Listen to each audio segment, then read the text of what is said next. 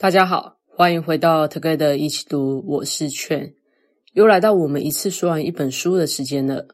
今天要跟大家一起读的这本书叫做《别睡，这里有蛇》。会想读这本书，是因为我很喜欢阅读描述不同文化社会的书籍。我觉得了解各个民族文化如何观看、了解以及谈论这个世界的过程非常的有趣，而且我也常在探索的过程中反过来思考我。以及我跟所处世界的关系，这样的经验总是让我一次次的跨出自己的舒适圈，探索我以为的不可能，拥抱那些看似对立但其实有着共性的信仰还有价值观。生活的美好在于发现，而我想跟你分享这一次的发现。别睡，这里有蛇，是一位语言学家描述他在亚马逊丛林种种生活的书籍。作者丹尼尔·艾弗列特原本是一位传教士。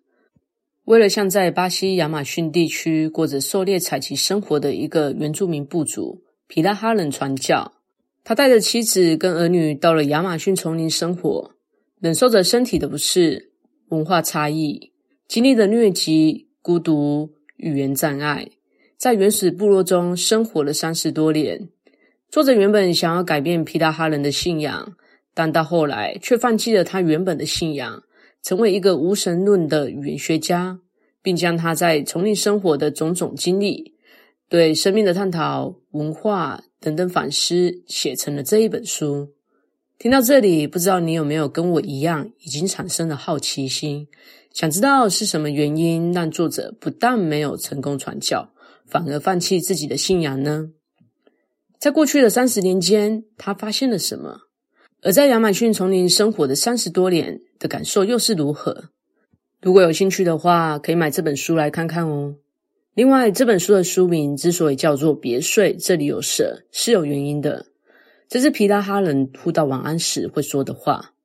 除了因为他们相信少睡可以让他们变得更加坚强以外，也因为他们无法在危机四伏的丛林中睡太久。如果他们睡得太熟，就会没有办法防备肉食性动物的攻击，所以村落里很少会有安静无声的情况出现。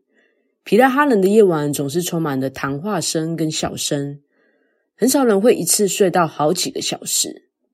说到这，我就想到我们之前在第十七集到二十集《为什么要睡觉》这本书谈到睡眠不足对人的影响。不知道皮拉哈人这么少的睡眠会不会影响到他们的健康呢？不过，我想到之前看过的美国真人实境秀《原始生活二十一天》这个节目，参赛者除了赤身裸体之外，只能带着一个野外生存的器具在原始森林中生活。参赛者总是崩溃于丛林的夜晚，除了一堆挥之不去的可怕蚊子外，也有无敌大声的集体虫叫声、野兽的呼喊。因为需要警戒，所以常常睡得很不安稳。要在充满危险的丛林中生活，我想真的只能以牺牲睡眠来换取安全了。那这次我想跟大家一起读我在书中读到皮拉哈人对世界的三种看法，跟大家一起探索世界的另一种样貌。这三个看法分别是物质观、世界观，还有教养观。第一个是皮拉哈人的物质观，皮拉哈人的文化价值是活在当下，不在意未来。他们认为享受眼前比规划未来更重要。他们绝对不会花心思在保存物品或者是提升工具的效能身上。比如，他们的工艺品都不耐用。他们会用湿的棕榈叶来编织篮子，但只要干了就会变得很脆弱，只能把它给丢掉。他们其实可以选择用柳条这种比较坚硬的材料做出耐用的篮子，但他们不会这么做。作者相信，是因为他们并不想要拥有这一些东西。这也意味着，他们只有在有需要的时候才会动手制作物品。另外，作者也提到一个小故事：皮拉哈人会用树皮制造一种叫做卡嘎猴的独木舟，但他们很少自己动手造船，常常是用偷窃或者是交易的方式取得比较坚固的独木舟。他们喜欢用外界制造的独木舟来从事捕鱼、运货。玩乐等这些活动，但对皮拉哈人来说，要取得这样的独木舟是非常困难的。所以有一次，他们就跟作者求助，希望作者买一艘独木舟给他们。但作者认为，与其用送的，不如教他们怎么造坚固的独木舟。于是他找了一位造船师傅来教导皮拉哈人。当时皮拉哈人全部都聚集在一起，热切的学习。最后向作者展示了由他们独立完成的独木舟，而作者也为他们购买工具，让他们可以建造更多的船。但过没多久，皮拉哈人却又来跟作者要船了。作者跟他们说：“哎，你们不是已经懂得如何造船了吗？”但他们却说皮拉哈人不会造船，然后就走了。自此之后，作者再也没有见过皮拉哈人制造外界的船。透过这一次的经验，让作者知道，皮拉哈人不会轻易的引进外来的知识，或者是采用外来的方法来工作。不论这一些知识对他们来说是多么的有用，皮拉哈人活在当下的生活态度，也让我想到我在《原始富足》这本书读到的狩猎采集部落布希曼族对大自然的态度。布希曼族生活的地区总是有非常多的垃圾。因为布希曼族眼中根本就没有垃圾这样的东西，习惯现在生活的人会认为垃圾就是一种污染、病菌的来源，但垃圾在布希曼人眼中却跟花朵或者是树叶没有两样。世界所有的事物都是大自然的一部分，他们不会将周遭世界分门别类。狩猎采集的生活方式让他们懂得尊重自然，不会刻意索取，为未来储备粮食，因为环境会自主生产。他们需要做的就是好好活过今天，享受当下。第二个我们要谈的是皮拉哈人的世界观。在此之前，我们要先认识能够帮助我们了解皮拉哈人如何看待世界的两个重要词汇：米基跟欧伊。米是白米的米，而基是基本的基。欧伊是欧洲的欧跟一二三四的一。皮拉哈人认为宇宙就好像是一个有层次的蛋糕。每个不同的层次都会由他们称作米基的边界来划分开来。天空之上和大地之下对他们来说就是两个不同的世界，而欧伊是指米基之间的整个空间，它可以运用的范围很广。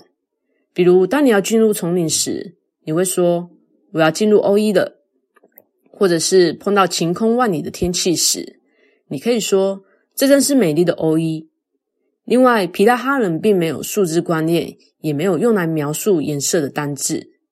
作者提到，他曾经花了八个月的时间教皮拉哈人学算术，但是从来没有一个皮拉哈人学会如何从一数到十，或者是如何计算一加一等于二这样的一个问题。至今，作者仍然不清楚为什么皮拉哈人无法学会算术，但他认为皮拉哈人完全不在意外来的知识。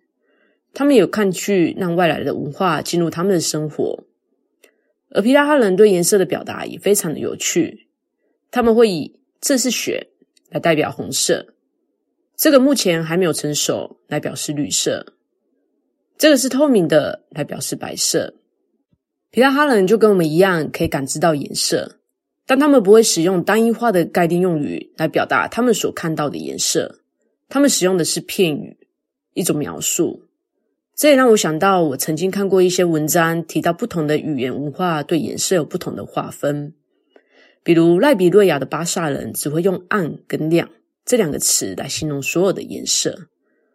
暗这个词比较像是在其他语言中的冷色调，比如黑色、绿色、蓝色；而亮这个词可以解释成红、橙、黄这种暖色调。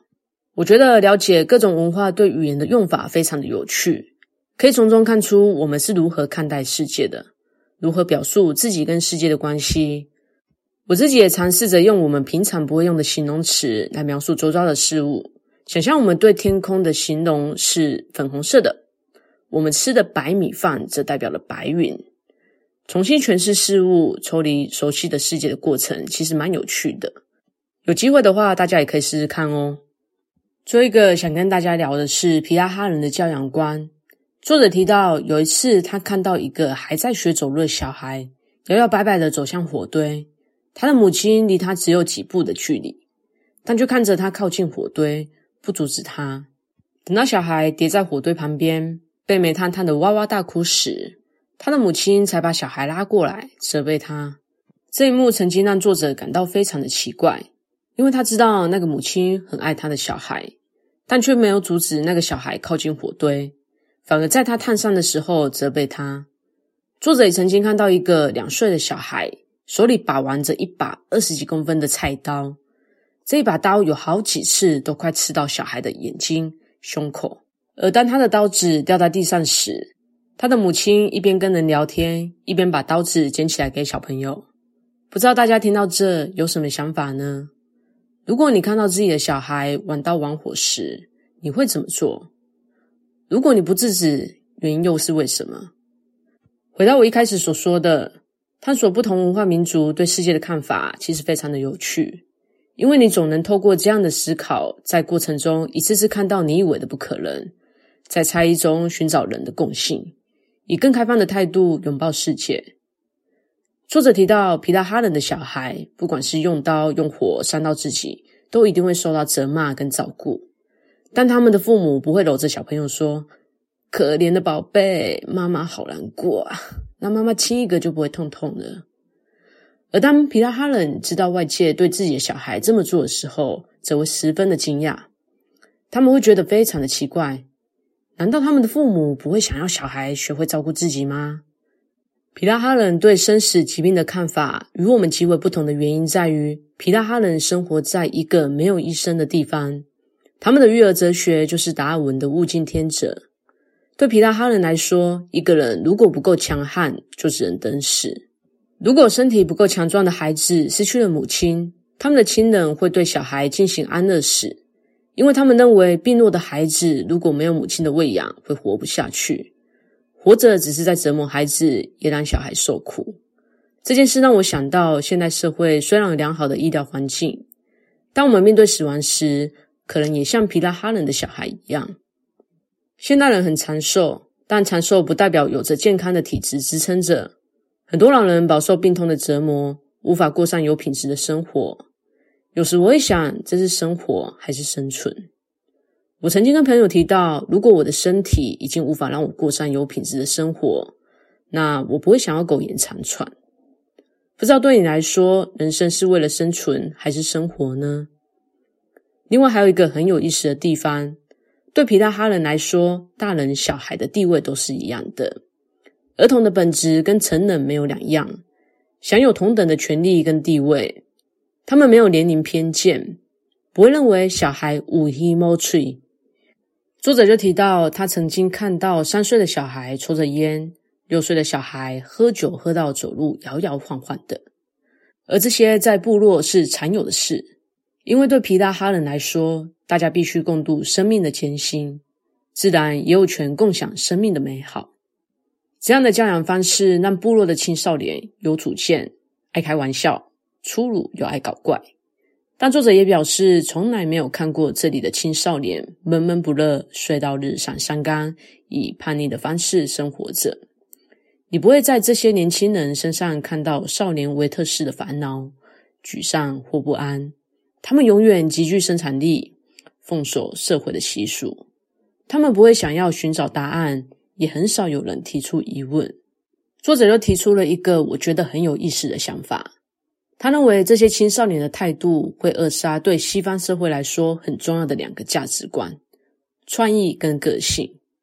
如果我们认为文明演进是一件好事，那么皮达哈人的文化就没有值得学习之处，因为文明演进需要冲突、不满或者是挑战。但如果每个人都不用担心生活，社群中的每个成员都满意现状，那为什么还要改变呢？特别是希望你改变的外人看起来比你更不满意生活，过得更加的烦躁。因此，在最后，我想问你：改变的本质是什么？如果你认为生活很美好，在你的社会里，每个人都很满意他的生活，你会想让外来文化改变你的生活、你的社会吗？或许在我们试图改变他人之前，可以做的是先倾听文化背后的声音。灵魂深处的故事。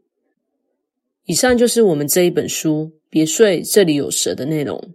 我们用三个小故事说明了皮拉哈人的物质观、教养观跟世界观，对不同民族文化如何观看世界有了些许的了解。希望大家能从这三个故事里得到一些启发，让自己在看世界时多了一些不一样的风景。如果有兴趣想了解更多的朋友，也可以买书来看看哦。节目的最后，想问大家的是：如果有机会，会想要到亚马逊丛林生活吗？A. 想要。生命的意义在于过程，当然要体验过着原始生活的感觉。B. 不想要。蚊子好多，还有巨型蟑螂跟毒蛇，好怕怕。C，如果能让我吃好、睡好、喝好，我当然会想去啊。D，其他。喜欢这一集内容的朋友，欢迎推荐并分享给你身边的人，也欢迎留言写下你对这一集的想法与意见。祝大家有一个愉快美好的一天。Together 一起读，与你下次见。